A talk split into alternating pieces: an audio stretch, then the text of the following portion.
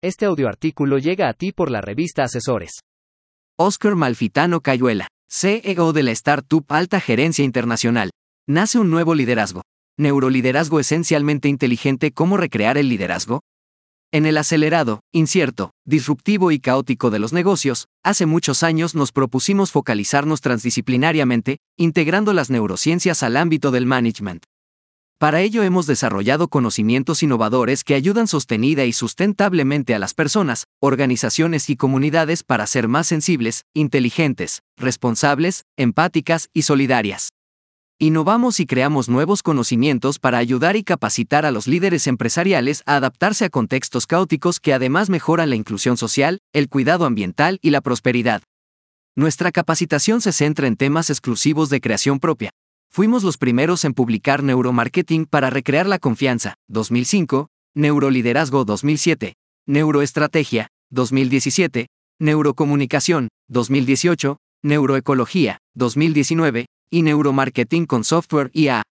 Estos contenidos de vanguardia los compartimos y transmitimos de manera remota, utilizando la plataforma multimedial de inteligencia humana y artificial.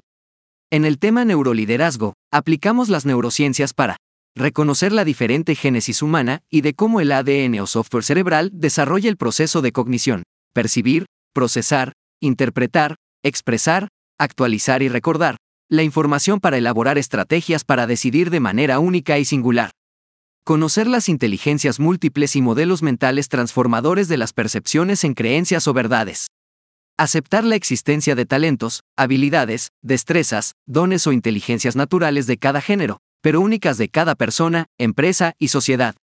Integrar conocimientos para desarrollar liderazgos esenciales inteligentes que incluyan los valores comunitarios para recrear una recursión social. Reconocer conceptualmente gerenciar y liderar son cosas diferentes y que no necesariamente coinciden en la misma persona que cumple una función dirigencial. Distinguir que el liderazgo es una decisión consciente que involucra la actitud, autodeterminación, convicción y esperanza positiva de la acción. Validar que la estructura empresarial es como una red neuronal en donde cada nodo de interconexión funcional es un líder de servicio que cumple una función integradora y articuladora con la cual se conforman los equipos de alta competencia.